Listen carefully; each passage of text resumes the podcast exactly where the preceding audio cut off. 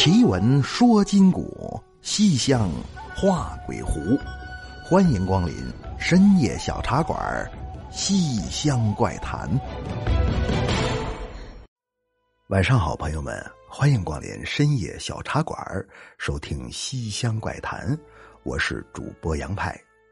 作为一档怪谈类节目，我们已经很久没有严肃的讨论过有关于恐怖的话题了。而就在昨晚，我收到了一张由听友发来的照片，照片里拍摄的是一幅挂在墙上的员工守则。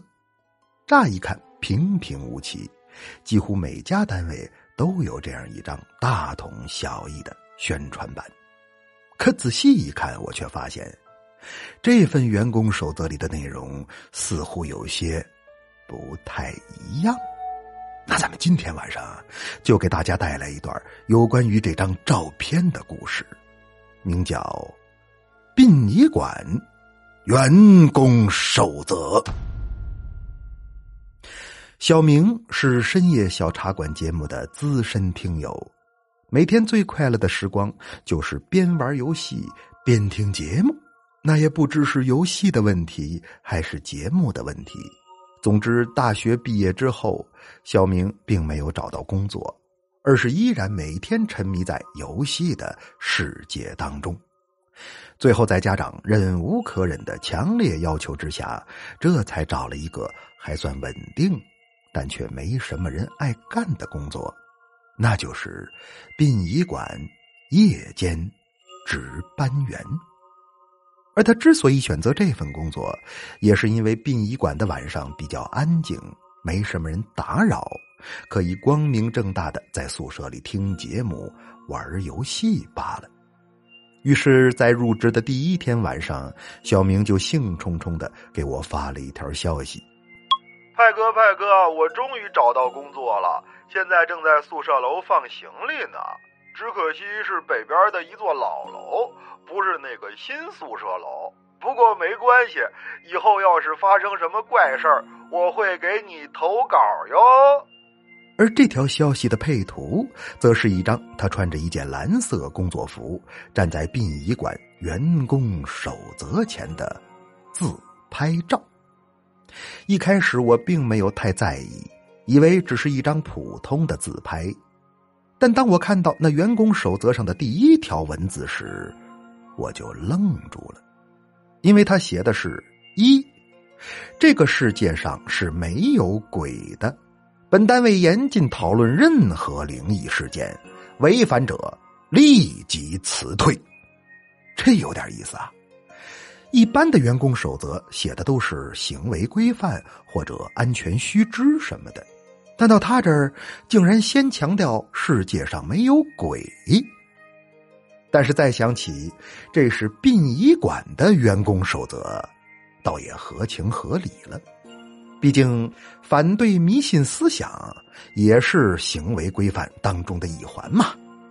于是我便饶有兴致的阅读起了这员工守则当中的全部内容。那当中一共有七条禁令。除了最后一条，本单位工作人员严禁携带什么什么，被小明的脑袋挡住了一半之外，其他六条都是可以看清的。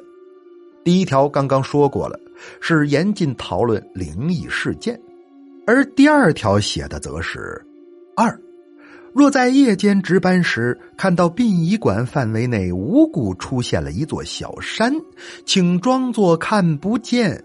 更不能向任何人提起，切记，看到小山的人禁止前往北楼。如有宾客称看到小山，请马上带其离开殡仪馆。这这是什么意思呢？殡仪馆里无故出现了一座山，还有什么看见装作看不见？这可太逗了啊！于是我马上回信息给小明。哎，你身后那员工守则你看了没有啊？那写的是什么意思啊？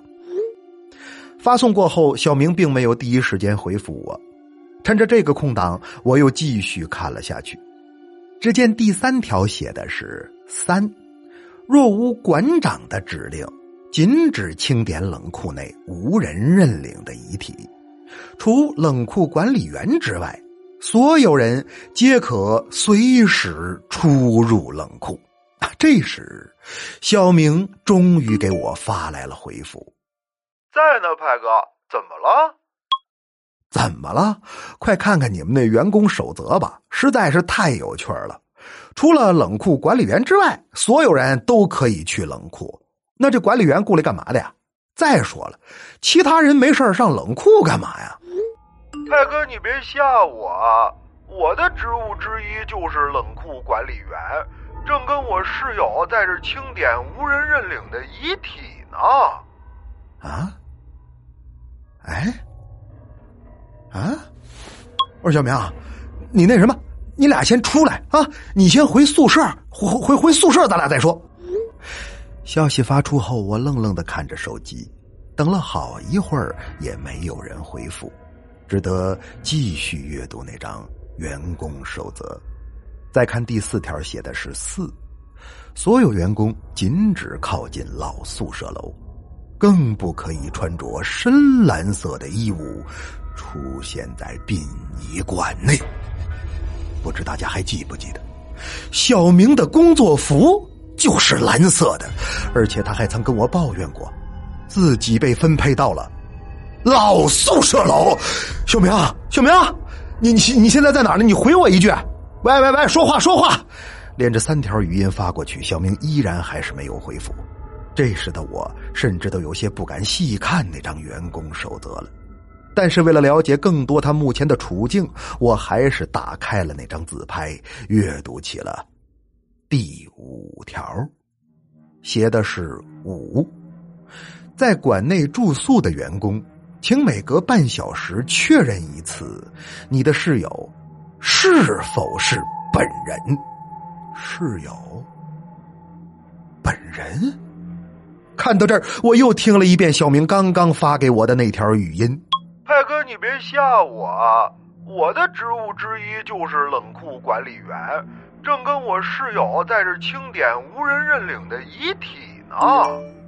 还没等我听完，小明终于发来了回复：怎么了，派哥？还怎么了？你你现在在哪儿呢？你跟谁在一块儿？就跟我室友啊，我刚入职，他带我熟悉熟悉工作。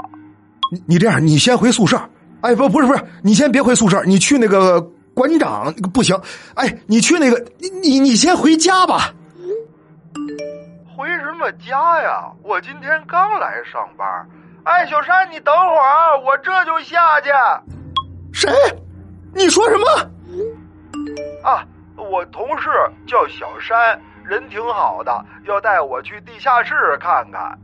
坏了，小明，小明，不能再发消息了，我必须马上阻止他。但是我的语音申请刚刚发出，就掉了线了，也不知是地下室里信号差，还是对方主动将其挂断。我心里产生了一丝很不好的预感。小明，该不会出什么事儿吧？蓝色工作服，无故出现的小山，被禁止进入的冷库，以及每隔半小时就要确认一次是否是本人的室友。这个殡仪馆太奇怪了，我抑制不住内心的好奇，再次打开了那张自拍，阅读起了第六条守则。那上面写的是六，本殡仪馆没有地下室。若有人在一层发现下行的楼梯，请保持镇静，并迅速离开地下室。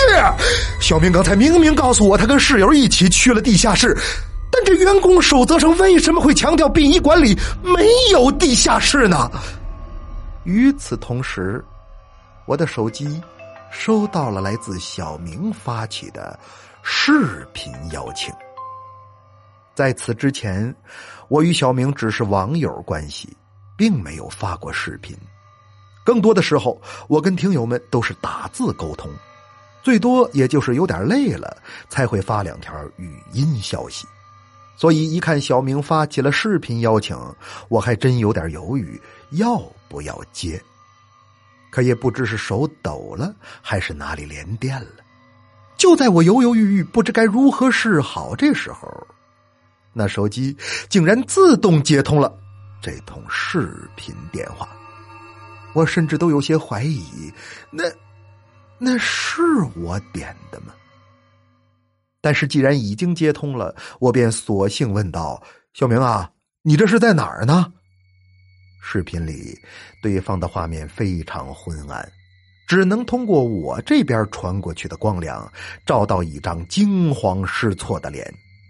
他边往前走边紧张的说道：“派哥，了，派哥。”啊，不是你在哪儿呢？你迷路了？你现在人在哪儿？我在地下室啊！地下，刚才小山说这个地下室可以直接通往北楼，你走地上快一点说要带我走一次，但我下来之后，他人就没了。回头我再找，那楼梯也不见了。我就想给你发个语音，但你一直都不接，然后我就走啊走着，我就迷路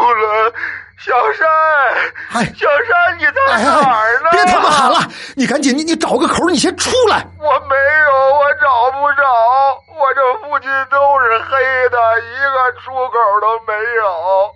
不信你看呐！说着话，小明拿起手机，切换到后置摄像头。我只见他所在的位置果然是一个密闭的空间，他就在那里走啊走，走啊走。仿佛永远也走不到尽头。但是这时画面一闪，我说：“哎，小明，小明，你看，你前边有一堵墙，你快过去看看，那儿有没有出口，有没有门什么的。”哎，我现在就过去。哎，佩哥，这墙上什么都没有，只挂着一个宣传板。啊？什么宣传板呢？你拍一下我看看。哎。哎，在这儿呢。那么，随着小明手机镜头的推进，我发现那墙上挂着的正是之前他那张自拍的背景图，也就是那个殡仪馆员工守则。而这一次，我终于看清了那第七条禁令，写的是：七，本馆工作人员严禁携带手机进入。殡仪馆，这那你的手机是怎么带进去的呢？喂，小明，小明，你还在吗？在呢，在呢，只不过我从来都不叫小明。那你是？话音刚落，对方的画面就被切换到了前置摄像头。我只见一张被火烧到焦糊的脸，对着我狰狞的笑道。叫小山。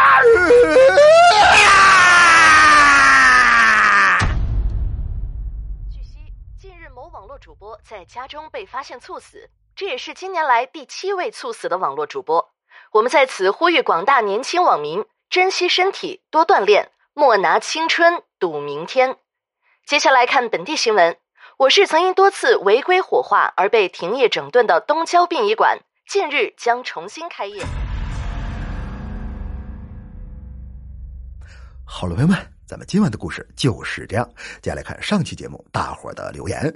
来看上官大郎留言说：“他说老杨啊，啥时候把柳千里的照片来上一张，让我们过过眼瘾呗？啊，有啊，有有有有，网上一直都有啊。就那个《杨派奇谈》，大家可以搜一搜啊。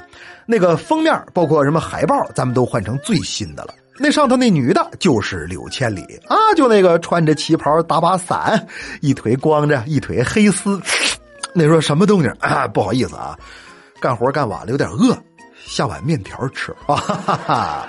那么有老听众都知道啊，《杨派奇谈》悬疑惊悚的一千零夜栏目现在已经正式复播了，跟深夜小茶馆一样，都是长期更新的节目。只要有喜马会员就可以免费收听，而且你听这个会员专辑呢，它还有一个好处，就是可以参加咱们年底的抽黄金、抽卡册、抽台历的活动。你像第二周抽奖，就有一位朋友获得了纪念卡册，这人叫精神病。精神好，有三位朋友获得了黄金大奖，分别叫楚君莫西听友。二三二二七六七三三以及红心都是真金白银啊，送给各位。另外还有三十人获得了深夜小茶馆二零二三年的定制版台历，名字太多我就不念了。有想了解中奖信息的，可以去我的公众号上自行查看并联系领奖。公众号也叫深夜小茶馆。那具体怎么才能参与到这个活动当中来呢？总结起来一句话啊，就是听我的 VIP 专辑。